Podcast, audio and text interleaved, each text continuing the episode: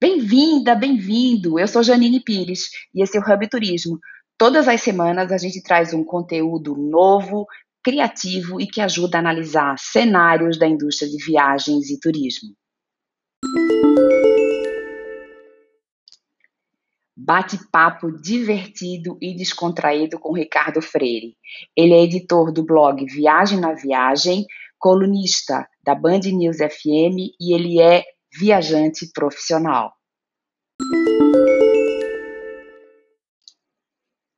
Quer ver e ouvir esse episódio com Ricardo Freire? Dá um pulo lá no nosso canal do YouTube, Janine Pires. O link está aqui na descrição do episódio.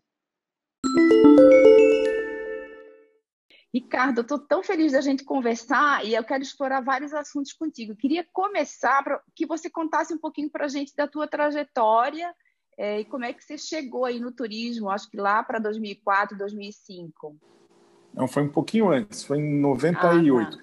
Eu era publicitário é, desde os 18 anos trabalhando em publicidade como redator publicitário. É, mas sempre viajei muito, eu trabalhava para viajar.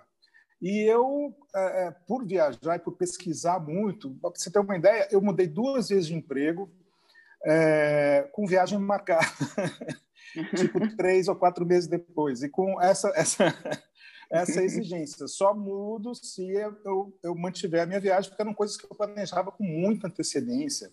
É, eu era muito, muito, muito caxias nisso. Eu economizava para viajar, eu tinha uma, uma, uma desde, desde quando eu começava, começando a viajar, eu tinha uma, um, uma cota mensal que eu tinha. Quando eu comecei a trabalhar, eu tinha uma cota mensal que eu tinha que poupar para viajar. Então, sempre trabalhei para viajar. Em 98, eu é, era presidente de uma agência do grupo é, Prax, que era da W Brasil, do Washington Oliveto. É, eu era um péssimo presidente de agência, fui o pior pior presidente de agência da história das agências. eu era um bom redator, mas eu não, não, não funcionava como presidente. E eu arranjei um contrato para fazer, escrever um livro, Viagem na Viagem, Autoajuda para Turistas. Era um livro engraçado, uma coleção de reflexões é, sobre o ato de viajar, é, que eu tinha na cabeça e consegui é, vender esse, essa ideia para a editora siciliana na época.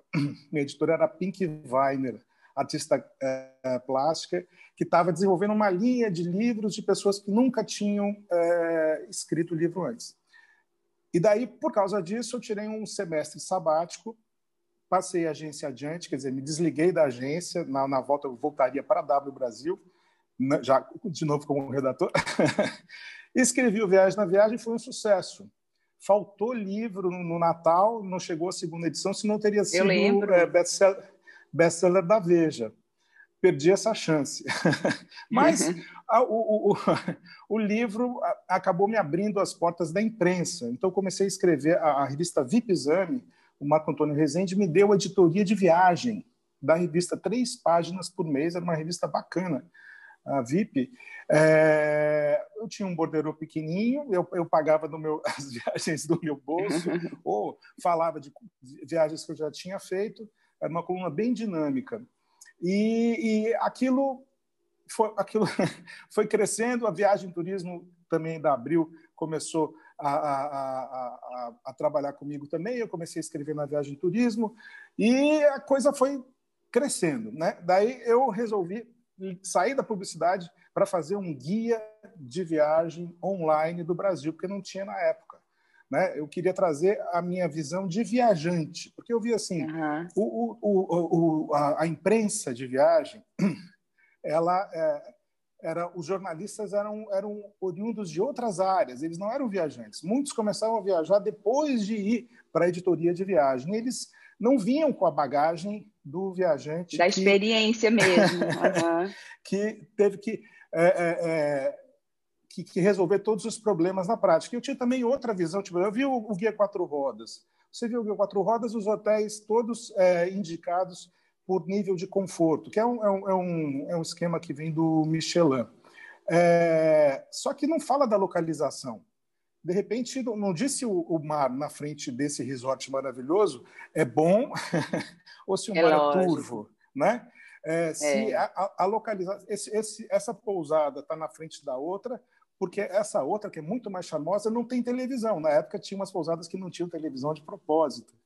E eu queria subverter isso. E eu, no, no, meu guia, que acabou sendo só de praias, porque o, o, o, o, dinheiro, a grana acabou, era a época da, da bolha da, da, da, internet, a gente achava que a gente ia, a gente ia ser comprado, ia.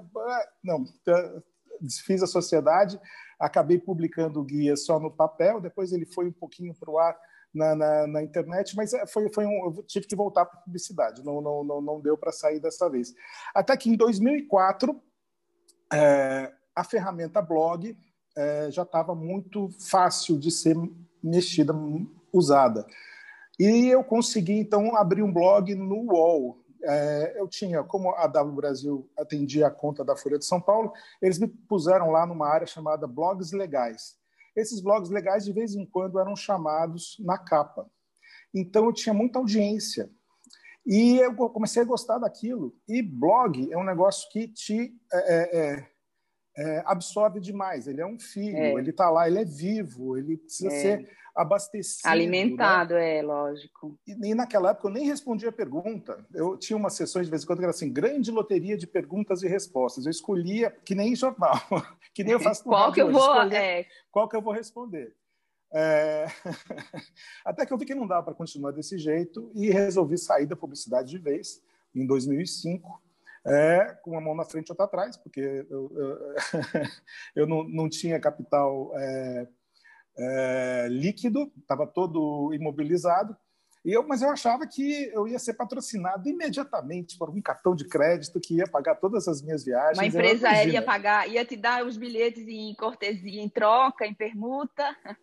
E não aconteceu nada disso, até porque eu sou péssimo nos negócios, como eu já tinha sido como presidente de agência. E daí, mas eu, eu, eu, é, eu fui indo, é, é, a, a, coisa, a coisa se estabeleceu, acabei levando para abril, depois eu saí da abril e tal, e a coisa só deslanchou depois que eu é, contratei a minha futura sócia, minha atual sócia, como consultora em 2009. Daí a coisa, a coisa foi, foi Deslanchou e o Viagem na Viagem hoje é um sucesso. Hoje é, é, é uma referência, não é o maior blog, é. talvez seja o maior blog só de conteúdo né, em uhum. audiência e tal, porque a gente não, não é um varejo de passagem, a gente não, não, não, não, não trata, não, não faz promoção, não é esse o, o nosso é um site de planejamento, né? Pronto, era estudar isso. a viagem para Era isso que eu ia te perguntar. É. Exatamente, isso que eu, te, eu ia te perguntar. É, a ideia de vocês, então, é muito mais do que proporcionar né, o que as pessoas estão buscando descontos ou passagens num preço bom e tal, não. É você trabalhar com conteúdo, com dicas, vocês têm os guias, né? Vocês falam de comportamento. É... De épocas de viagem, que é muito importante. Então não adianta você pegar uma promoção, uma passagem baratíssima para uma época que não vai ser boa para o destino onde você vai.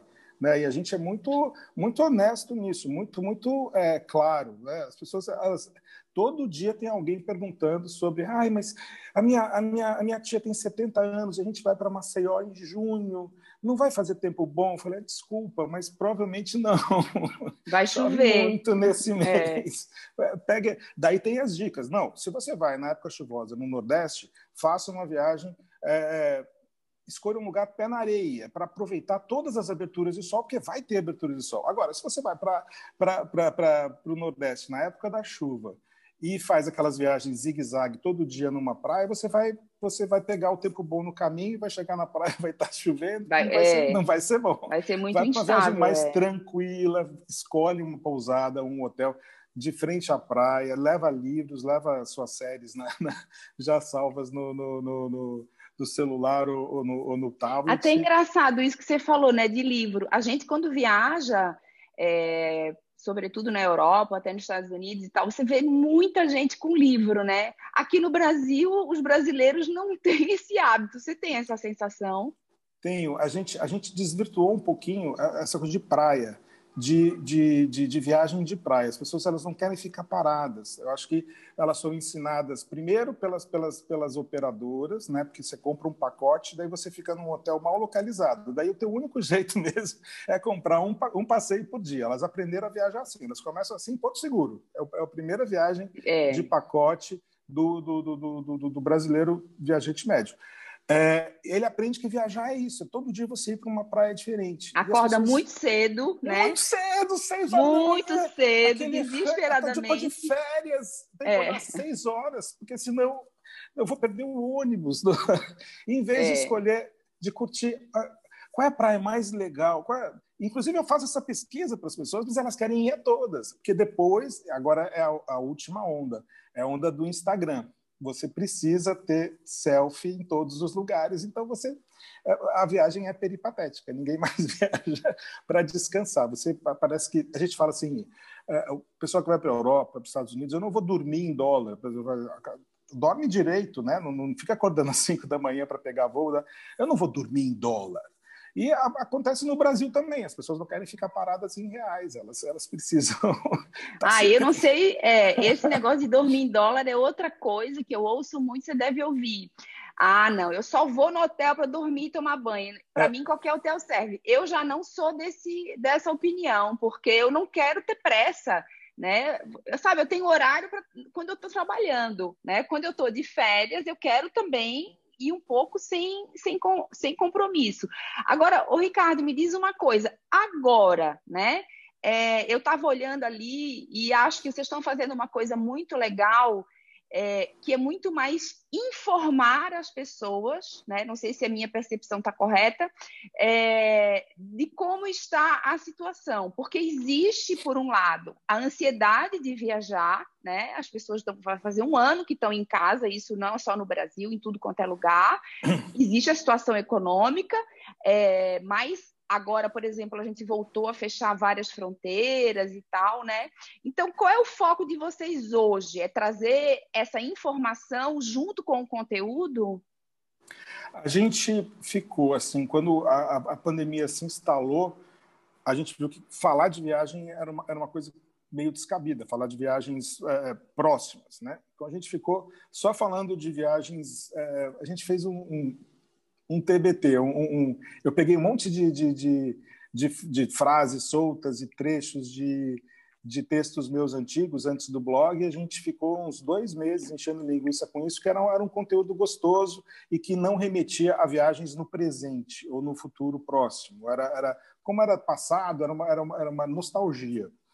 É, a, partir do momento em que viajar voltou a ser possível, que as coisas começaram a abrir, a gente então entrou na linha do, das experiências seguras de desconfinamento, né? viagens responsáveis. Que viagens são possíveis de ser feitas com responsabilidade? Então a gente começou. Daí tem esse painel uh, que acompanha a evolução da pandemia em 100 destinos, que a gente começou em julho, com informações de junho já, pegando quatro semanas anteriores.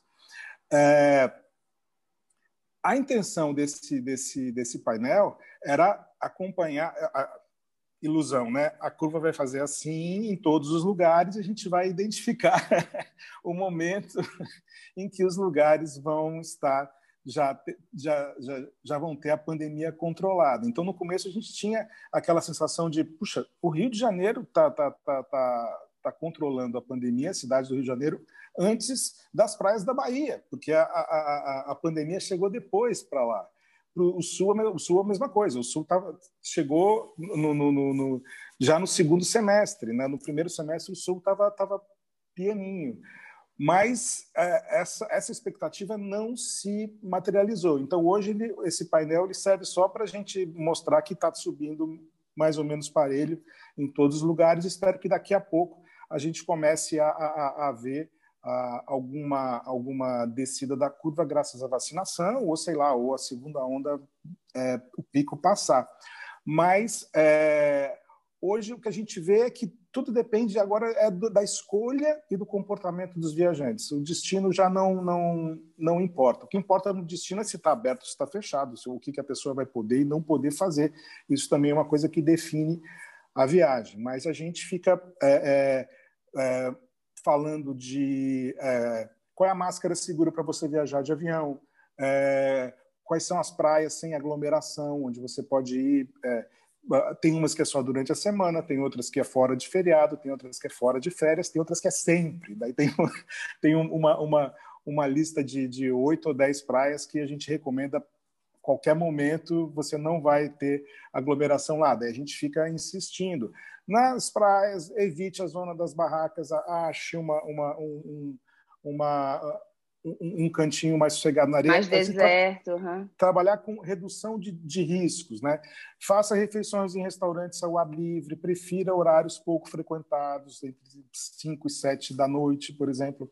É, a gente fica dando essas dicas. A, a, em busca de um viajante que é, é, que é um, é um, perfil que eu, que eu tinha imaginado que é o meu perfil, o desconfinado, a pessoa que saiu de casa, não está mais presa em casa, daí ela, ela, ela já está acostumada aos procedimentos da rua, ela está acostumada à máscara, máscara é o passaporte do retorno à vida mais ou menos normal. Para mim é isso.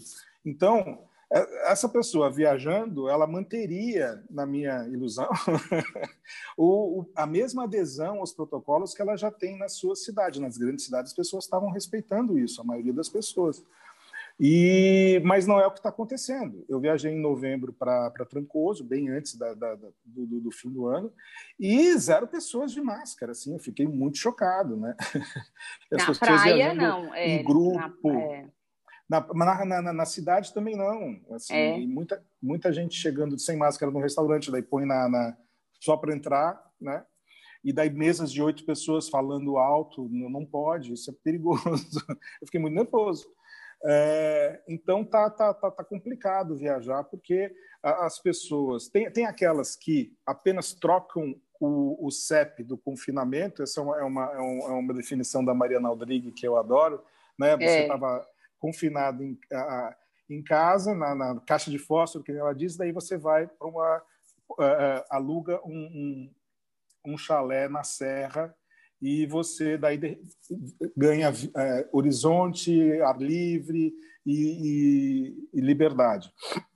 Essa pessoa continua existindo. Agora, tem a, a, a, as outras que apenas. É, escolhem lugares menores, né? elas não querem viajar também para a cidade grande, porque daí elas, elas ficam com medo, mas elas acham que num lugar menor não vai ter risco de contaminação e elas podem é, é, não aderir aos, ao, aos protocolos e, com, e elas estão pagando, né? Então, eu estou pagando para viajar, eu posso tudo. É, é o, é. o, comportamento do turista me decepcionou bastante. É, é e, e assim, a gente às vezes fica né, com o nosso complexo vira-lata achando que é no Brasil, mas a gente também é. viu na Europa no verão, né? Agosto, setembro, a gente viu isso na Europa é, sobretudo por conta do período lá.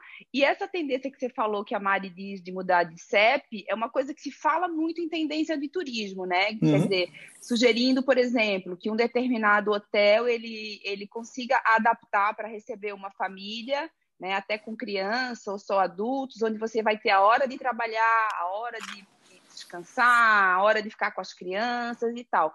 Aí eu ia te perguntar uma coisa se você tivesse que dizer assim, olha, as três principais perguntas ou preocupações que as pessoas estão tendo agora, quais seriam? Elas perguntam principalmente o que está fechado, o que está aberto.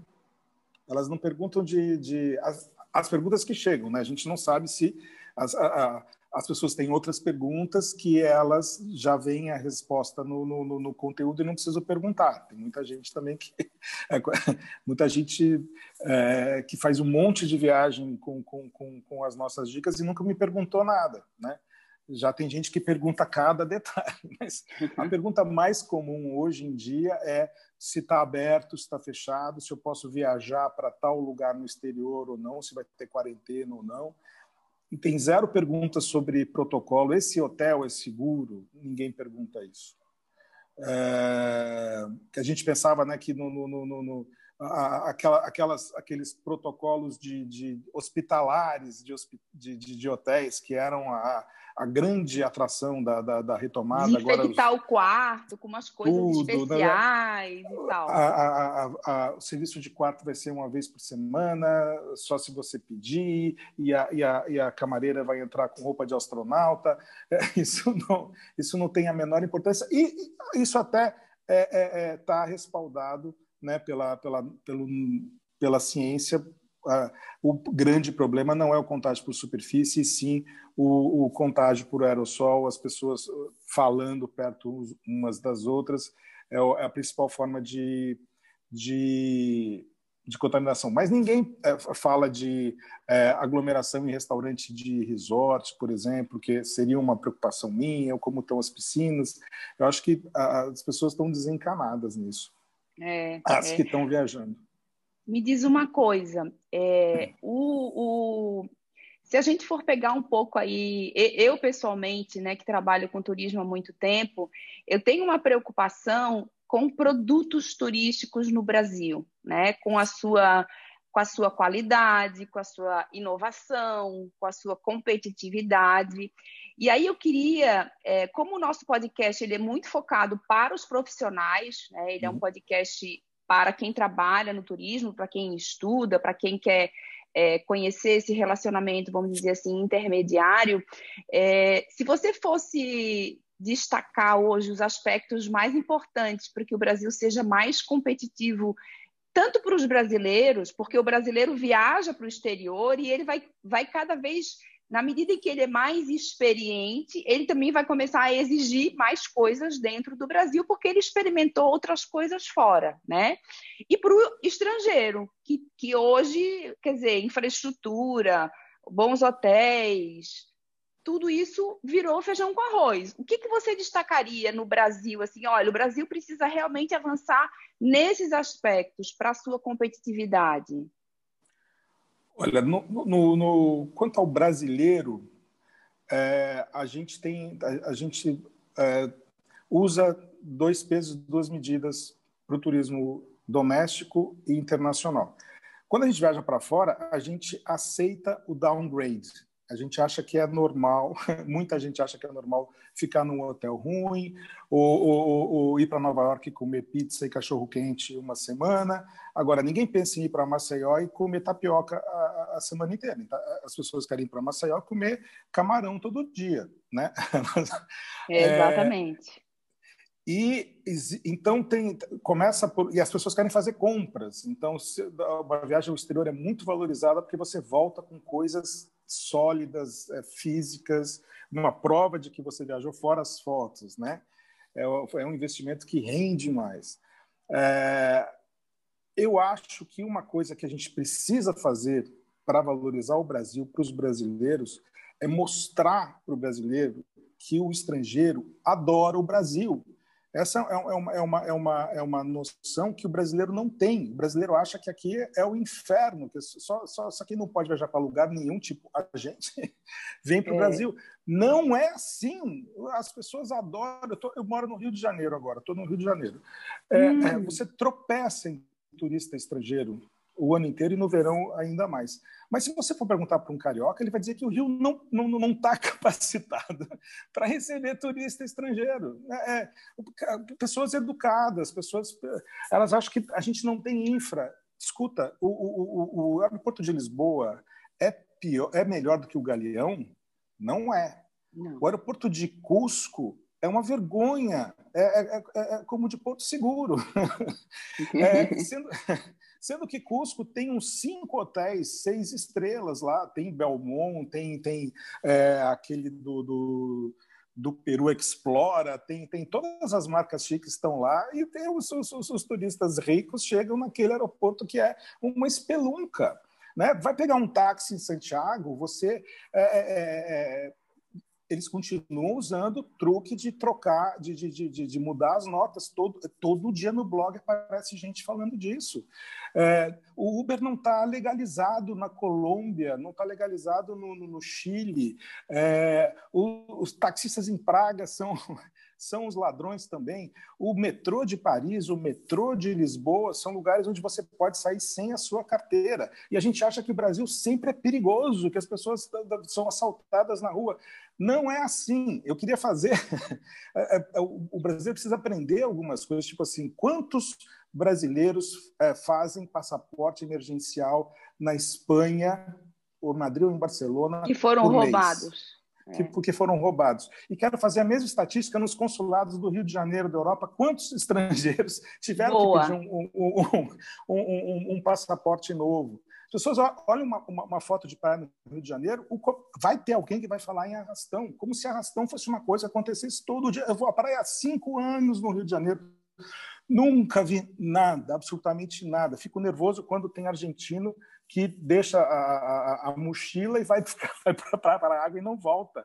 E eu fico pegando, eu fico tomando conta. Os argentinos são um fenômeno, eles amam o Brasil, eles voltam e é, o, o, eles têm um, um, um nível de bate-boca, de, bate -boca, de boca a boca positivo que é, é, é, é mais alto, o volume é mais alto do que o, tanto as más notícias que aparecem do Brasil, que não são mentirosas, elas são más notícias, e principalmente o boca a boca negativo do brasileiro. O brasileiro faz fogo amigo contra o Brasil. O brasileiro não perde uma chance de desrecomendar o Brasil a visitantes potenciais estrangeiros. Isso é, é, é, é, muito ruim. E não dá para a gente chegar e falar, ô brasileiro, não fala mais mal do Brasil para estrangeiro, que isso é, não, não, não é assim. A gente tem que mostrar, de alguma maneira, como os vários públicos estrangeiros que vêm para o Brasil, que vêm para o Rio de Janeiro, é importante reabilitar a imagem do Rio de Janeiro, é, que essas pessoas têm uma viagem é, muito satisfatória, que elas, elas acham que elas estão pagando pouco, que é um lugar mais barato e mais, mais interessante, mais vivo. O Brasil é off the beaten track, ele, ele não é um lugar de turismo estrangeiro de massa. O estrangeiro aqui ele, ele é um, um, um ele é minoria. Você vai no Caribe você não vê o, o nativo, né? Quem tá, é. quem, o, a pessoa que está do teu lado na praia é um gringo que nem você ou, né, do, do, do, hemisfério norte, né? Não tem caipirosca de seriguela nas Maldivas, né? A gente é, o, a primeira coisa que eu, que eu sinto falta no Caribe, eu estou numa praia maravilhosa, mas puxa, cadê a minha caipirosca de lima da Pérsia que eu adoro, sem açúcar? Uh, Agora a tem gente... uma caipirinha, né? Tem uma caipirinha. Normalmente no exterior você vê caipirinha, caipirinha né? Mal é. feita para burro, é. com suco de limão, aquele, aquele limão é, boiando, né? E, e, e, quase nada de álcool. É, mas a gente, é, o Brasil é, é, muito mais atrativo. A experiência a é mais autêntica. Você acha que a, a experiência, experiência é mais autêntica? A Agora, experiência é termos... ótima em termos de produto turístico mesmo, é, de utilizar melhor esse que a gente chama né, de potencial, mas eu digo assim, oferecer mais esportes náuticos, é, usar mais a economia criativa no sentido de potencializar aquelas coisas, né, que é o que o turista quer. A gente ouvia muito tempo atrás assim, não, eu quero ir aí, mas eu não quero ser turista, eu quero fazer o que o nativo faz, né? Então, assim, é, a gente tem essa capacidade, a gente tem melhorado nisso?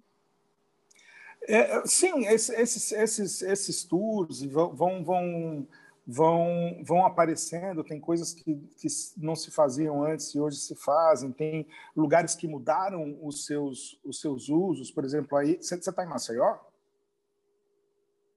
Ah, em Maragogi, ah, ah, tem a, a, a, o litoral norte de Maragogi, é, é, é, o, é o lugar é, tem a água mais bonita do Nordeste continental.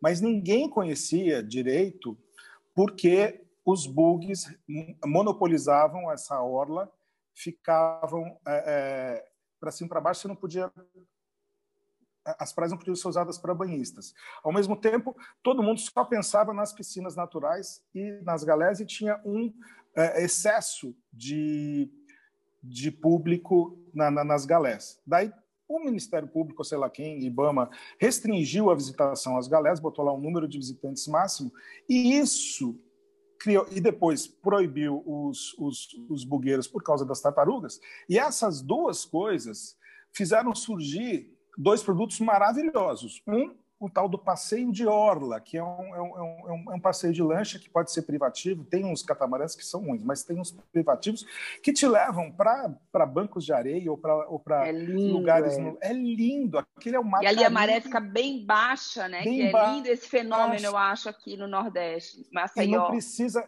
mas, mas, assim nem precisa ser na piscina natural, é na areia mesmo. Tem uma, uhum. cria umas piscinas com água transparente que você não, não acredita. Isso não existia antes, porque todo mundo ia para as piscinas naturais. E ao mesmo tempo abriu as praias que hoje são o, o xodó de todo mundo. Todo mundo quer ir para Antunes. Nunca se ouviu falar de Antunes antes de três, quatro anos atrás. Eu desde o meu guiazinho de praia o Freires falo, olha, o litoral norte de Maceió é o lugar mais lindo do, do, do, do Nordeste continental, tem a água mais incrivelmente Cancún. E, mas era, era, um lugar que você não chegava, tinha uns tais receptivos em Burgalhau, daí fizeram um resort em Ponta de Mangue, mas toda essa faixa que deve ser é, coqueiral e tal, é, não tinha nem acesso à areia. Então, são, são produtos novos.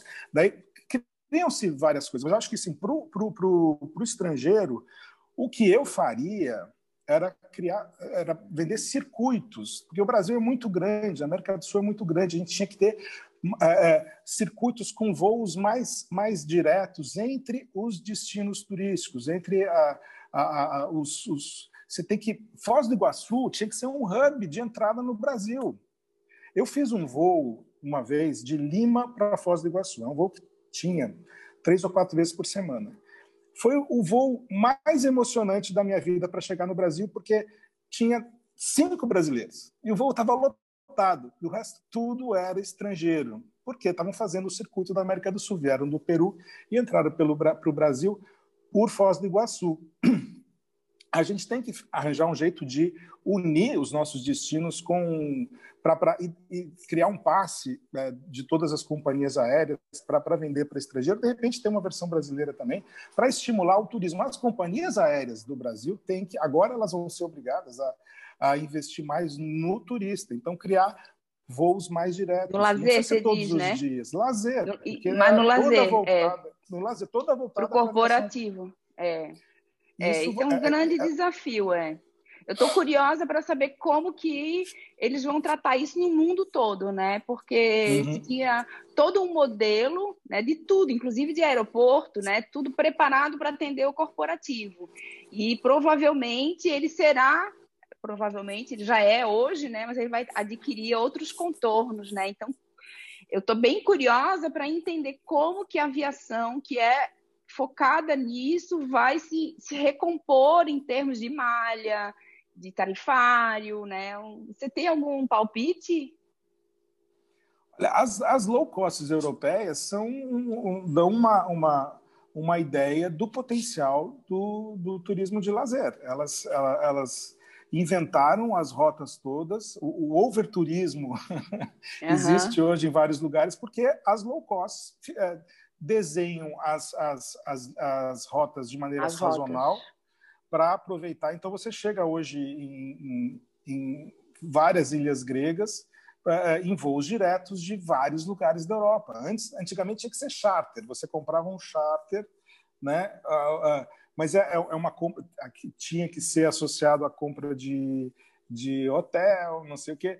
E hoje, de repente, as pessoas começam a receber na sua caixa postal, tem para a temporada você tem uma, uma, uma, uma, uma, uma gama de, de destinos e eles estão fazendo isso muito bem, quer dizer, estavam, né? Antes, agora o, vai ter que voltar o, a, a, as, as, as fronteiras vão ter que reabrir de novo. Vai acontecer. Eu acho que É no Brasil a verdade. gente tem muito que evoluir nisso, tem público. O, a- quem imaginava que Jericoacoara era uma rota que ia dar tão certo, né? Voar para Jericoacoara É. era uma coisa maluca. Como assim Jericoacoara? Aguenta? Aguenta, as pessoas adoram chegar assim, sem precisar Só precisa tomar cuidado, horas. né? Só precisa tomar cuidado para preservar ou para ter o limite lá, né, daquele, daquele ecossistema maravilhoso, né? O pessoal lá tem essas preocupações. Deixa eu te falar uma coisa, vamos. Deixa eu te fazer uma última pergunta, porque eu vou, a gente vai combinar de conversar novamente, porque o papo é muito bom.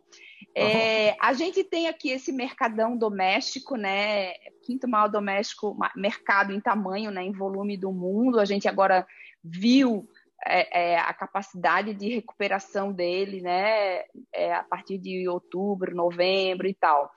É, e existe o desejo dos brasileiros de viajar para o exterior. É, e aqui a gente tem o lance da vacina, né? Que é, a vacina não é a solução, mas é a solução, né? Porque você vai tomar a vacina, mas você vai ter a tal das variantes, você vai ter as regras, é, os protocolos de higiene, alguns vão ficar, enfim. Você, o que, que você está imaginando aí? Eu não digo muito assim. É, é, você acha que quando as coisas começarem a ficar mais tranquilas, você sente que as pessoas estão muito ávidas para viajar ou é a indústria de turismo que diz assim, não, as pessoas estão com vontade de viajar, mas a confiança ainda está ainda tá sendo resgatada?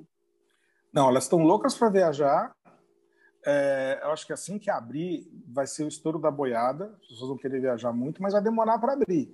Eu, eu, eu, sou pessimista né, quanto a isso. Eu acho que os protocolos de, de entrada, as exigências de entrada vão demorar para para ser para ser padronizadas. Outro dia estava especulando, achando assim, não, a vacina deve ser é, é, pré-requisito na maioria dos lugares que já tiverem vacinado muito a, a, sua população, mas pode ser que alguns outros lugares façam corredores é, entre países é, que cujo destino estrangeiro é, é, muito importante para os dois, de repente Brasil e Argentina, daí é, cria um, um, um protocolo de PCR, porque não vai ter conseguido é, vacinar todo vacinar, mundo. Uhum. Né? É, no, no, curto espaço de tempo, enquanto a Europa vai, vai, vai conseguir vacinar quase todo mundo.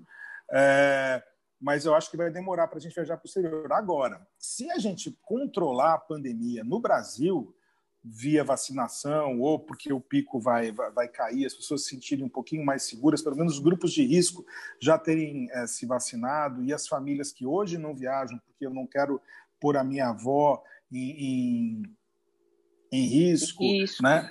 É, vai criar um novo público que vai fazer viagens pelo Brasil e talvez volte também o turismo em cidades grandes, né?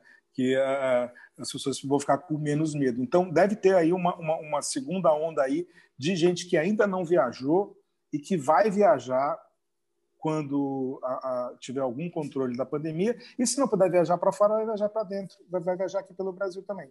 Então, eu acho que tem mais uma tem, tem mais público ainda que não viajou, que guardou dinheiro esse tempo todo, né? Tem, tem quem não quem não não, não, não, não perdeu renda e não perdeu emprego, é, fez uma bela poupança com é, o fato de não ter para poder viajar, não, né? Não ter, não é. ter ido a super, não ter ido a restaurante, não ter ido a show.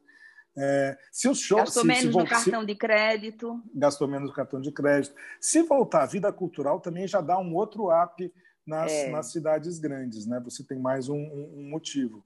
O, eu acho que o Rio de Janeiro, por exemplo, é uma cidade que não explora isso. a, a, a a possibilidade de, de teatro e show que devia estar. Tá, é, de, tinha que ter uma, uma, uma, uma, visão de Broadway. São Paulo tem um pouquinho isso, tem um turismo de musical em São Paulo, principalmente no interior de São Paulo para São Paulo, mas é uma coisa que poderia funcionar para o Brasil, para o turista do Brasil inteiro, tanto para São Paulo quanto para o Rio de Janeiro. O Rio de Janeiro não explora nada. O Rio de Janeiro. É, tem ele, gente ele que vai para São Paulo só para ir a um show, para ver alguma coisa, é verdade. Você se, só para a gente terminar uma última uma última pergunta rápida.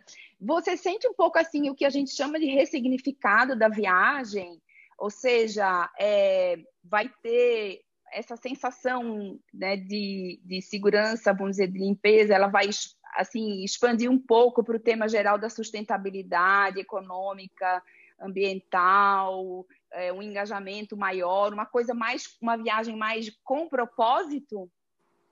Eu acho que isso é um, é um, é um, é um, é um trend do, do, dos tempos. Né? Isso, é, esses valores estão crescendo é, na, na de importância, mas o, eu, não, eu não tenho esperança não, que isso seja uma coisa mainstream.